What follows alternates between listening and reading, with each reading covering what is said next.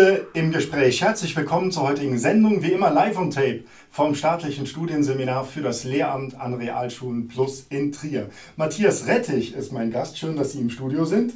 Er ist Imker und über die Imkerei, die Imkerei auf der einen Seite und die Schule in Verbindung sprechen wir heute. Schön, dass Sie da sind. Bitte stellen Sie sich doch selbst vor. Ja, guten Tag. Mein Name ist Matthias Rettich. Äh, die Imkerei hat mich schon immer fasziniert.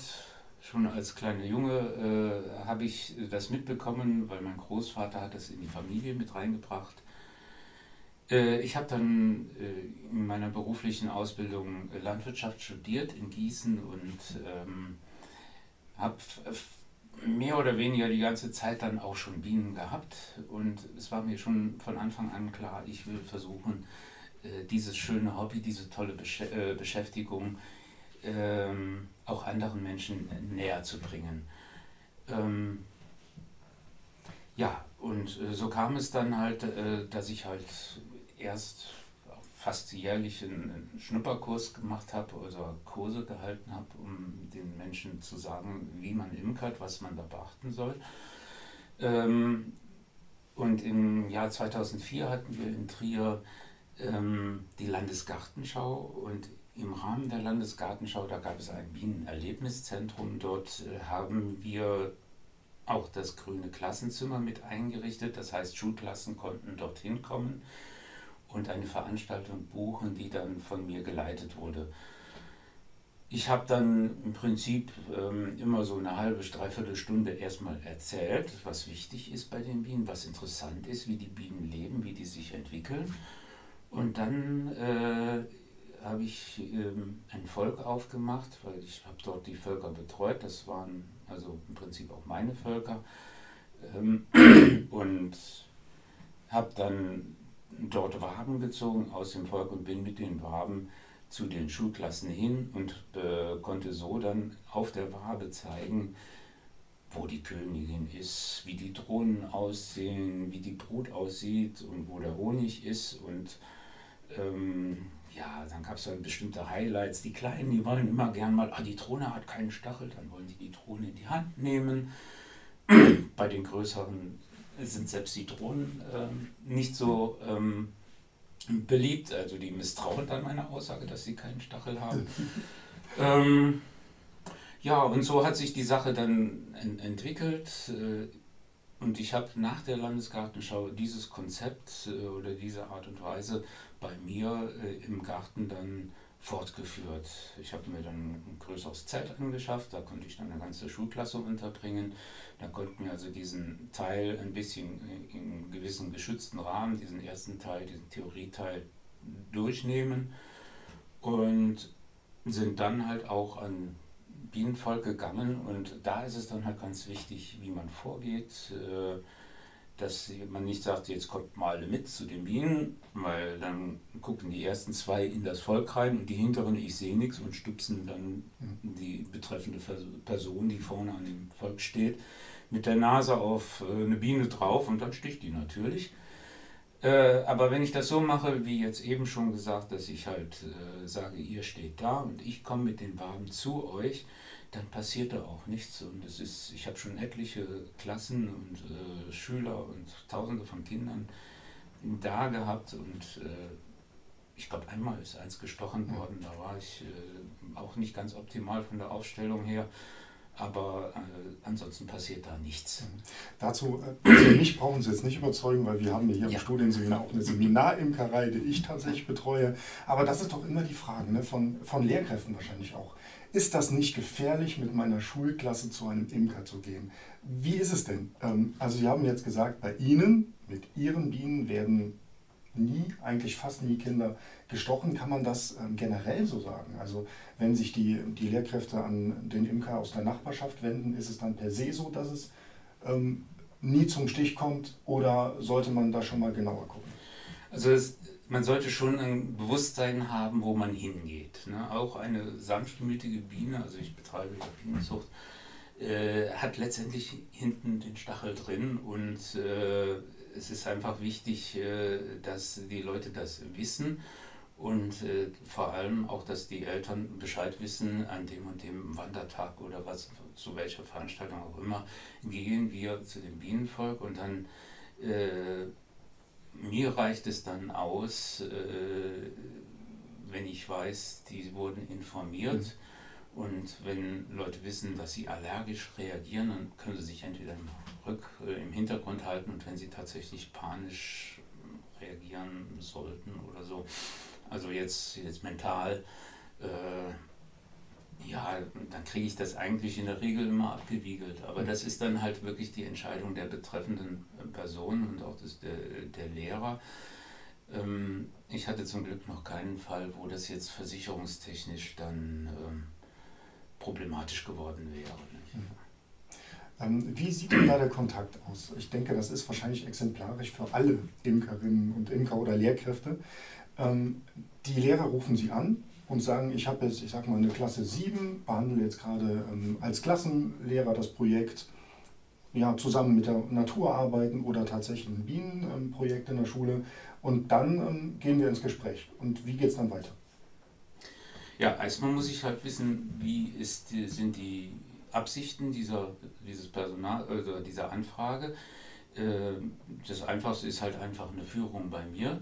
Das äh, ist relativ einfach zu, zu bewerkstelligen. Ich gucke in meinen Kalender, wann habe ich Zeit und, und, man findet einen Termin und das sind anderthalb, zwei Stunden und ähm, dann läuft diese Veranstaltung in dieser Art. Etwas schwieriger wird es schon, wenn das Lehrpersonal dann vorhat, eine Schulimkerei aufzubauen. Da sollte dann auf alle Fälle eine fachlich versierte Person oder eine Person, die sich das zutraut, im Hintergrund sein. Äh, das kann ich jetzt äh, von der Ferne zwar auch mit betreuen, mhm. also ich bin immer bereit, mir äh, Dinge anzuschauen und fachlich zu betrachten und dann zu sagen, okay, mach das so oder so. Dass ähm, die Möglichkeit besteht und heutzutage mit der Möglichkeit, ein, ein Foto aufzunehmen und per E-Mail zu schicken und so ist das auch kein Thema. Dann mhm. kann ich mir die Sache vor Ort auch dann anschauen, wenn ich nicht vor Ort mhm. bin. Aber ähm, Sie sagen jetzt, da muss jemand im Hintergrund sein, dann, dann auch unter Umständen live. Also wenn ich das als Schulgemeinschaft möchte oder als Lehrkraft, dann sollte ich schon vielleicht eine Zeit lang Erfahrung mit Bienen haben. Also das wäre der richtige Weg, dass ich erstmal selbst Imker werde und dann eine Schulimkerei gründe. Ja, also es ist so, dass äh, ich einige, ja, ich, ich habe neben dieser Veranstaltung auch noch ein anderes Projekt laufen, das heißt, ich werde Imker. Mhm. Das heißt, das ist eine Art Patenprojekt. Äh, ich gebe Leuten, die das erlernen wollen, äh, die Möglichkeit, bei mir ein Volk zu erwerben und unter meiner Aufsicht im Prinzip dann zu betreuen.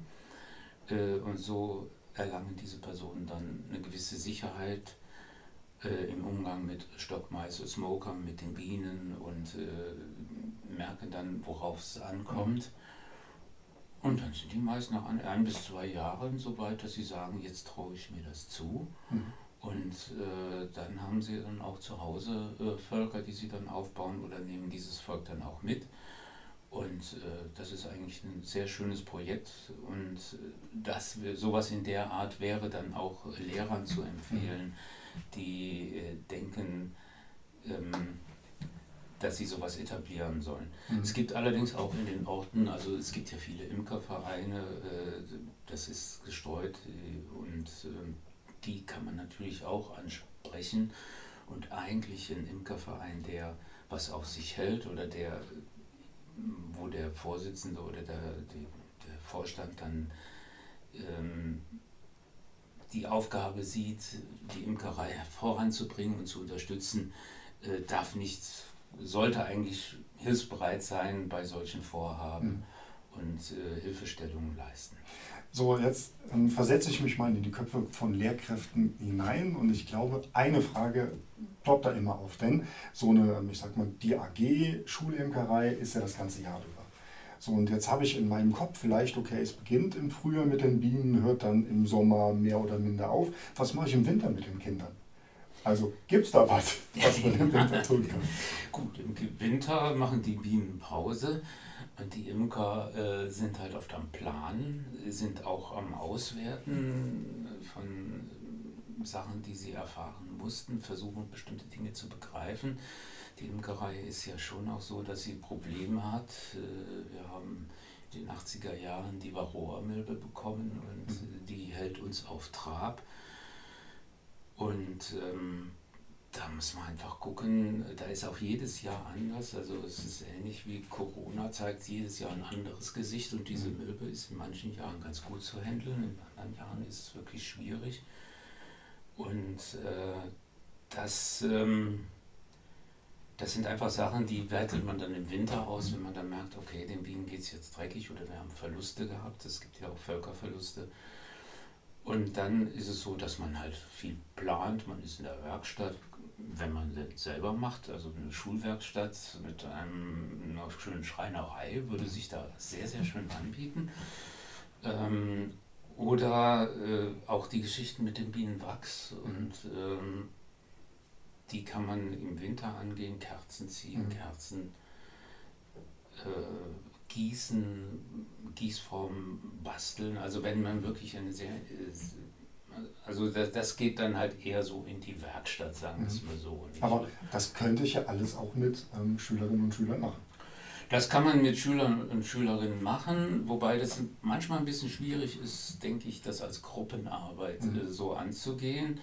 Aber es äh, durchaus auch, ja, was weiß ich, es ist äh, ein Etikett entwerfen mhm. für ein Honiggras oder Vermarktungsstrategie. Ja, oder, oder tatsächlich was, oder Honig verkaufen. Ne? Genau, das ist ja Honig verkaufen. Oder ist, ich habe mal gehört von einer Schul- AG, das war dann aber eine Aktiengesellschaft, die haben Aktien verkauft und dann nachher war denen das so lästig, dann haben sie die Aktien wieder zurückgegeben, so nach dem Motto, wir wollen das jetzt selber machen, mhm. äh, weil sie gemerkt haben, das, das, lohnt sich doch sehr und äh, aber äh, man kann das halt dann auch so äh, miteinander verbinden und das, äh, da kann sich dann der Lehrer mit seiner jeweiligen Kompetenz auch einbringen. Mhm. Äh, ein Grafiker entwickelt vielleicht super Etiketten, ein, ein, Werklehrer, der wird dann halt, was weiß ich, was für Beuten bauen, die dann wie, was weiß ich, Tipi oder sonst wie aussehen und in der Richtung experimentieren.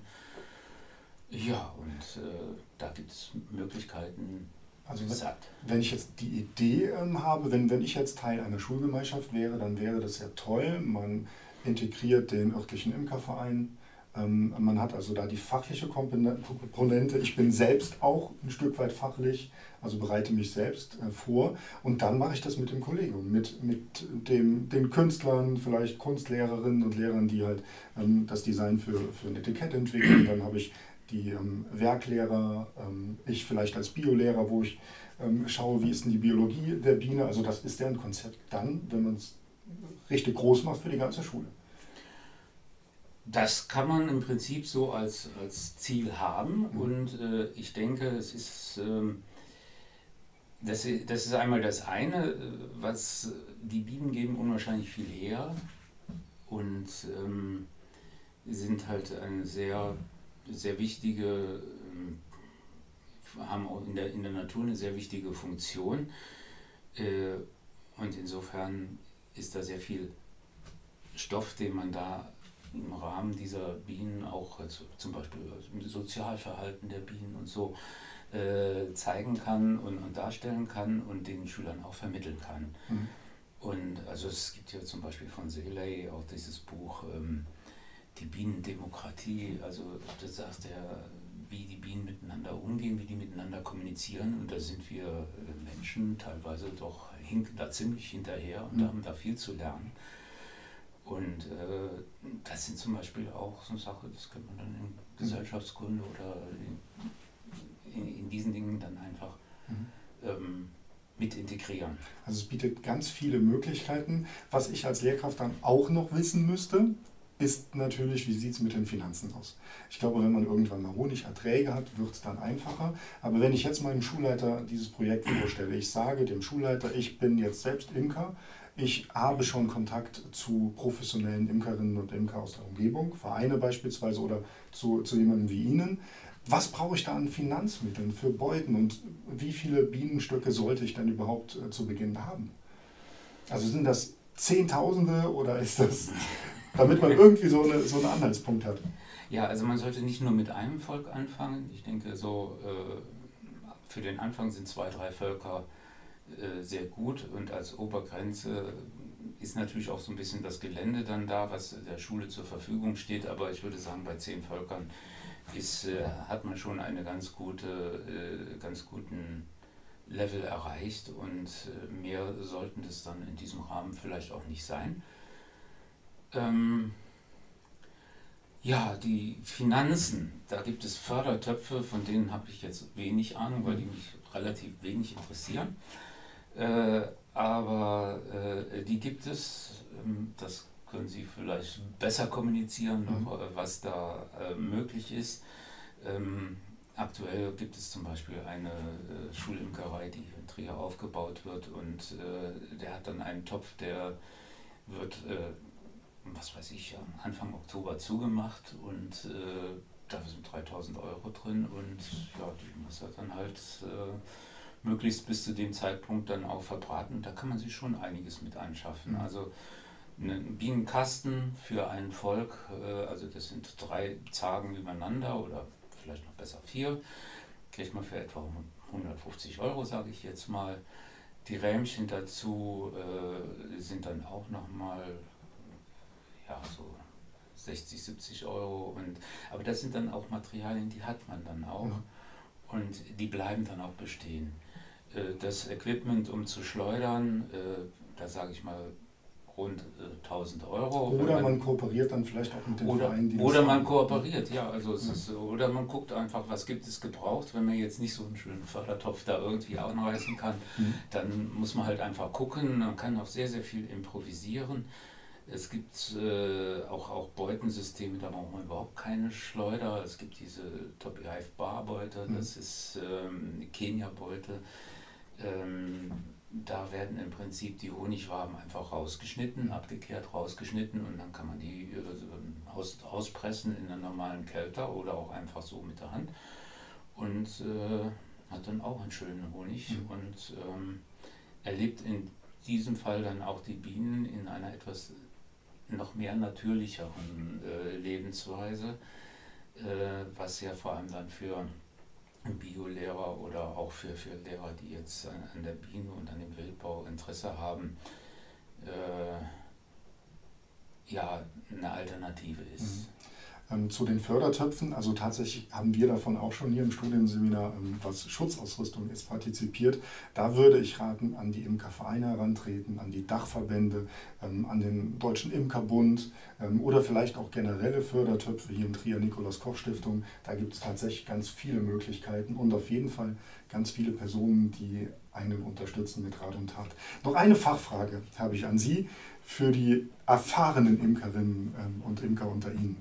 Ähm, mit, wenn ich eine Schulimkerei gründe, welches Wabenmaß sollte ich denn dann bevorzugen? Was ist Ihre Einschätzung? Ein Riesenstreitthema unter der Imkergemeinschaft. Ja, es gibt in Deutschland äh, die meisten Imker oder viele Imker haben Deutsch normal. Äh, dann gibt es einige, die haben Zanderwaben. Das ist, äh, der, also Wabenmaß ist, ist, ist das Rähmchenmaß. Die Größe man quasi, hat, ja. hat normalerweise Beuten, äh, die man von oben behandelt. Also man hängt diese Rähmchen da rein, die haben so seitlich dann überstehende Ohren, die auf diesen Leisten dann liegen. Ähm, äh, fachlich gesehen äh, würde ich sagen, äh, also haben diese beiden Maße das, den Vorteil, dass wenn man mal Bienenverluste hat, dass man dann halt ganz gut Völker erwerben kann in diesem Maße. Es gibt dann auch äh, andere Maße, also die Tatantbeute ist sehr beliebt. Ich selber habe auch Langstrut zwei Drittel, die habe ich mir mal angeschafft, äh, aus, einem ganz, ähm, ein, aus einem ganz einfachen Grund, weil ich gemerkt habe, die, die Leute kaufen mir immer gern Völker ab. Und dann wollte ich mir ein Warenmaß haben von was die Leute nicht so sehr haben und deswegen können sie dann mit meinen Bienen dann hm. nicht mehr so zu viel anfangen. dann habe ich mir dieses Maß zugelegt. Ähm, es hat dann auch noch den anderen Vorteil, weil ich habe dieses äh, in einer etwas flacheren Version, dieses Langstrotmaß, äh, da sind die Bienenkästen dann einfach etwas leichter. Mhm. Und leicht heißt es für einen vollen Honigraum, der wiegt dann 25 Kilogramm. Und so ein Zanderraum oder auch äh, der wiegt dann schon mal 35 Kilogramm. Und das ist äh, im Prinzip dann schon ein Unterschied, ob man jetzt äh, mit 25 Kilogramm oder 35 Kilogramm schweren Räumen arbeitet. Gerade wenn wir an Grundschule denken. Ne? Grundschule, das ist ja die Frage. Wenn Grundschule, so ein kleiner Grundschüler ankommt und sagt, kann ich ein Bienenvolk haben, dann sage ich, der Papa muss mitkommen, der muss schleppen. Genau, also auf jeden Fall kann ich, kann ich jetzt mal als, als Tipp dann oder können wir geben, man sollte sich da auch mit dem Kooperationspartner abstimmen. Das macht dann wenig Sinn, komplett anders zu imkern, wie jetzt der Imkerverein, der einen unterstützt. Gerade was der ähm, Genau, man sollte gucken, was, was hat man da vor Ort im Hintergrund. Wenn man natürlich einen Imker hat, der hat da Dant, dann, äh, also das ist dann ein, ein Rähmchenmaß, die haben im Honigraum flachere Rähmchen und im Brutraum haben sie große Rähmchen, äh, dann kann man auch das angehen. Also das, äh, da würde ich dann sagen, da muss man sich gucken, was, muss man gucken, was hat man da vor Ort.